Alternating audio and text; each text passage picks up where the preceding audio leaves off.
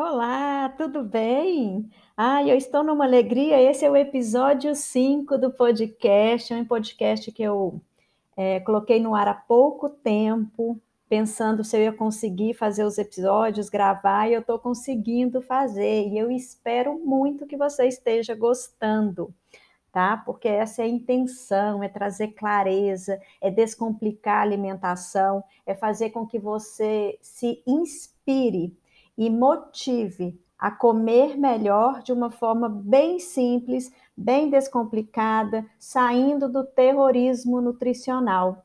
E se quiser emagrecer, também emagrecer, né? Porque quando a gente o emagrecer, ele é o resultado, não deveria ser o foco principal, como é o que a gente vê as pessoas fazendo. A gente foca no processo, né? Esse é o meu método de ensinar, a gente foca no processo no, um passo de cada vez, no hoje, no amanhã, no depois de amanhã, e, consequentemente, os resultados vão acontecendo de uma forma mais natural.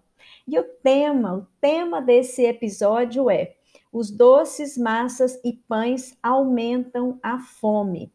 Por que, que eu resolvi falar sobre isso? Porque eu escuto demais as clientes dizendo que elas sentem muita fome. Juliana, mas eu como porque eu sinto fome de verdade, eu fico, minha barriga ronca, meu corpo fica. É, eu sinto fraqueza, às vezes, né, uma falta de concentração. Eu estou ali no trabalho, eu perco a concentração. E aí, assim, tomo um café, daí duas horas já estou com fome, daí a duas horas eu já estou com fome é, de novo. Eu não sei, eu tenho muita fome. E aí eu vou escutar, vou perguntar, né, e procurar ouvir o que ela come, como ela come.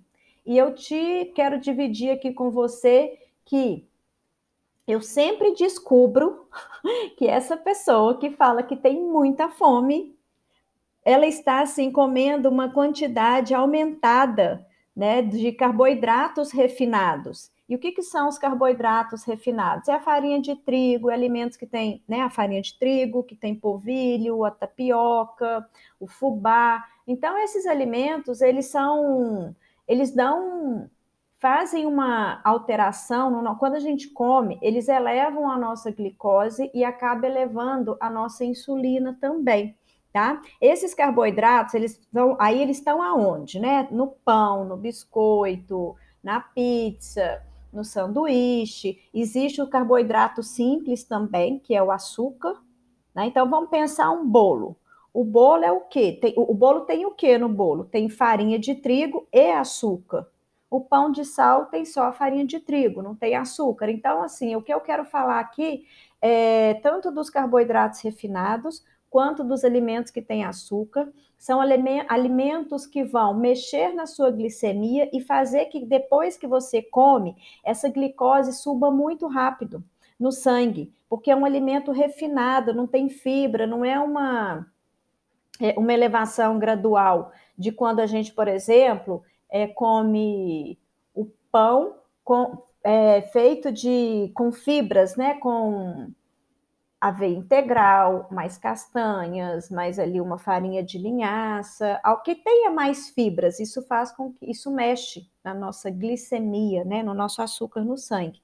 Mas aqui o que eu quero trazer é o seguinte: existem esses alimentos de alto impacto né, no, na nossa glicemia, e quando a gente começa a comer isso com frequência, e normalmente é o que as pessoas comem no café da manhã, então, ou ela vai comer pão, ou ela vai comer um biscoito, ou vai comer um pão de queijo, ou ela vai comer uma torrada, né, que é do nosso hábito do café da manhã, ela já começa desde, de, desde cedo, né, desde pela manhã, a ativar mais essa elevação da glicose, que vai elevar a insulina. E aí, quando causa um pico, tudo que, como sobe rápido essa glicose no sangue, ela cai rápido.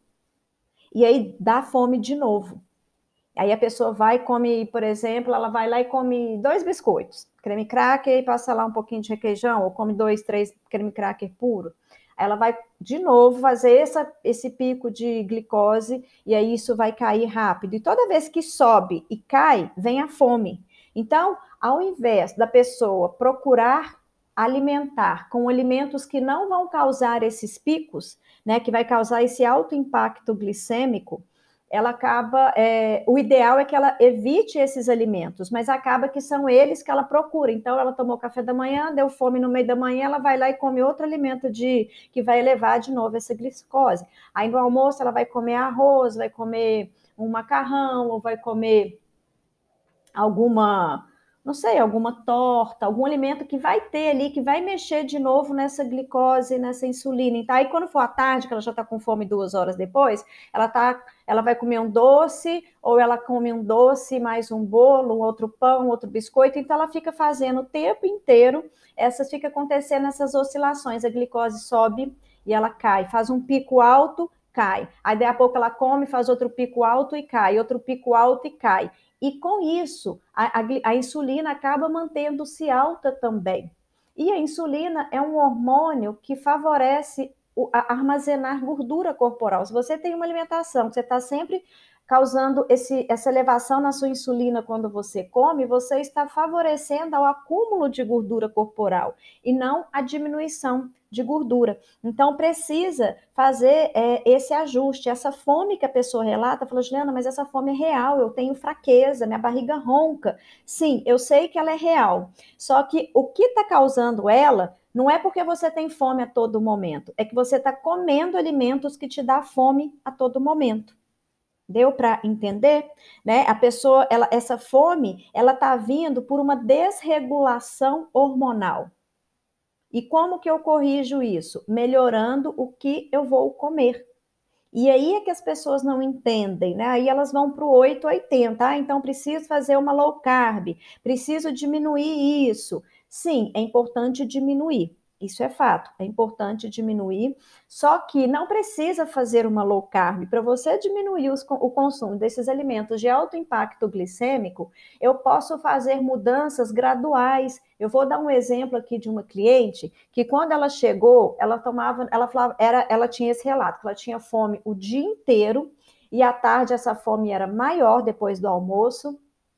E o que, que ela comia de manhã? Ela comia um pão com manteiga, tomava um café com leite e quando era duas horas depois, assim, passava duas horas, ela ia lá e já estava com muita fome. Aí ela comia uma banana ou comia é, mais um pedaço de pão e aí ela continuava com fome. Aí ela ia no almoço e não quase não come legumes e verduras. Era praticamente arroz, feijão e carne, ou arroz, é, macarrão ou, ou, melhor, era só macarrão. Então, era uma alimentação que o almoço também estava desequilibrado.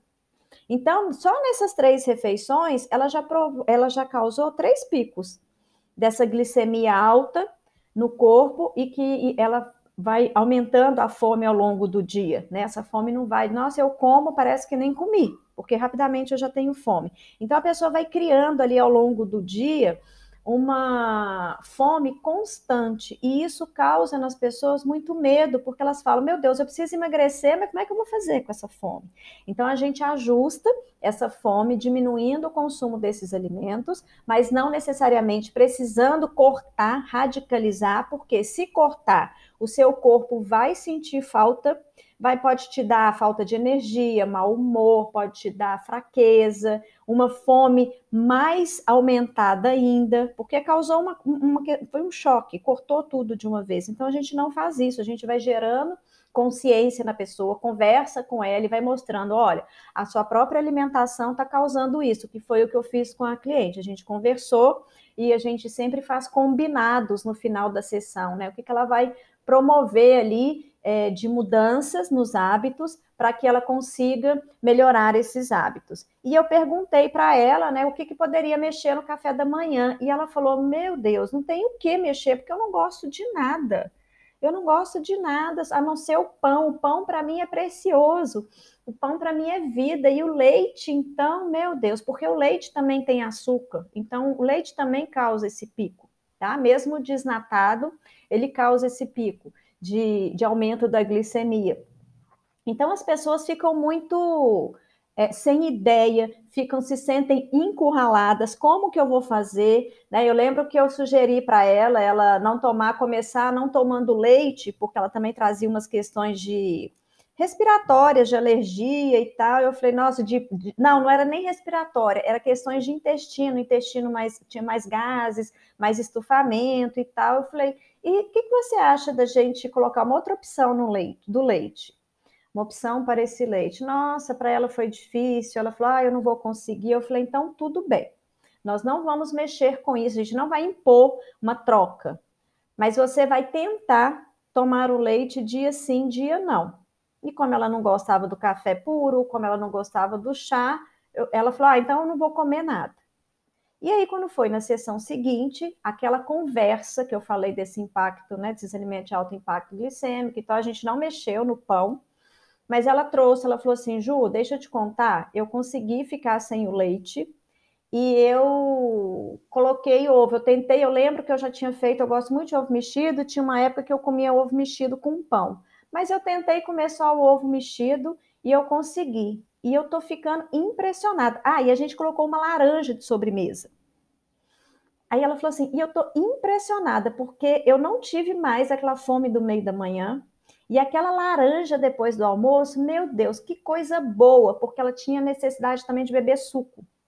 E aí eu falei: será que é possível você experimentar tomar, é, comer uma laranja? Ela falou: Nossa, eu não senti falta nenhuma do suco e eu consegui comer a laranja, eu estou apaixonada. Por que, que eu não fiz isso antes? Né? Como que é interessante quando a gente convida a pessoa a gerar uma consciência sobre os hábitos dela e a partir daquela consciência, aquela tomada de consciência, promover mudanças. É diferente dela me contar o que ela come e eu falar: olha, isso não está bom, não, isso aqui está errado, ou isso está ruim, faz isso. Não, o tempo inteiro eu estou convidando a pessoa a observar o que pode melhorar. O que, que aí você acha que consegue fazer hoje? Lembrando que a mudança vem com pequenos passos, então não tem pressão. Se não foi hoje, você pode tentar de uma outra vez, ou se você tentar se propor a tentar, pode ser que você consiga, pode ser que você não consiga e tá tudo bem. Né? Vamos supor que ela tivesse lá decidida a, a tirar o pão também no café da manhã. Pode ser que ela tivesse conseguido e voltasse e falava, nossa, eu consegui. Ou pode ser que ela não tivesse conseguido. E não tem julgamento, ela não foi fraca, ela não fracassou porque ela não conseguiu. Nós vamos continuar trabalhando para que ela vai mudando, ela mude a consciência, para que essa. É, curva de glicose e de insulina fique mais é, regulada, né, ela volte para a sua autorregulação, porque o que, que acontece? Quando o corpo ele vai encontrando a sua autorregulação, essa fome vai diminuindo. É bem bacana o processo. Ela fala: Nossa, eu também eu realmente não estou sentindo mais essa fome, que foi o caso da cliente. Foi assim: em 15 dias ela já trouxe essa mudança. Nossa, eu estou muito impressionada. E a fome da tarde também mudou. Eu já não tenho aquela fome que eu preciso sair correndo para comer, porque me dá um buraco na barriga. Então, essas mudanças, né? O promover essas mudanças alimentares com consciência, a pessoa sabendo o que está acontecendo com ela, né? Por que, que ela tem essa fome que ela acha que é uma fome incontrolável? Sim, pode até ser uma fome incontrolável, mas são esses alimentos, é esse doce, a massa, os pães, a pizza, o sanduíche, é isso que está colaborando com ela. Né? Então, achar o caminho do meio, não partir para radicalizar, fazer uma low carb, sair cortando tudo, inclusive as frutas, mas é aos poucos e mexendo. Então, uma coisa legal aqui, uma dica que eu digo é: abra-se para novos hábitos e novos alimentos, né? Saia da caixa. A gente tem essa cultura de que no café da manhã eu tenho que comer pão, de que na hora do almoço eu preciso beber um suco. Mas se isso, se meu corpo não está legal, eu estou comendo de uma forma que está me fazendo engordar, eu estou sentindo muita fome, eu estou sem desânimo, o intestino não anda bom, é importante olhar para isso e fazer alguns ajustes. Então, abra-se para o novo, saia da caixa. Essa cliente, ela saiu da caixa e aí tá dando certo com ela, ela tá tendo um, resultados. Ela falou: Nossa, eu emagreci, não sei como. Aí eu falei com ela: Como não sabe como, né? Olha a exigência, né? Às vezes a pessoa não enxerga que aqueles pequenos passos estão levando às mudanças. E aí eu fui trabalhar isso com ela, né? Eu falei, olha, a gente tem a sensação de que eu preciso fazer uma grande mudança e emagrecer um gran, uma grande quantidade para falar que eu me saí bem.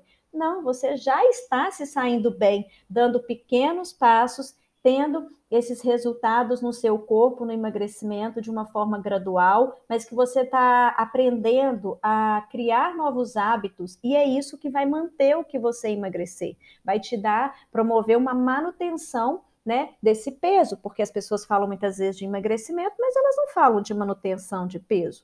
Porque manter peso é uma coisa que depende do processo. Se foi uma dieta radical, se foi uma coisa rápida demais, se foi uma. Se, se aconteceram mudanças muito radicais, a pessoa não vai conseguir ficar, manter esse peso, porque essas mudanças alimentares foi, foi algo muito radical, foi algo que não tem nada a ver com ela, que é fora da rotina dela, ou que ela não gosta. Ah, eu tô tomando sopa, mas eu odeio sopa, mas se é para emagrecer, bora lá, vamos tomar sopa.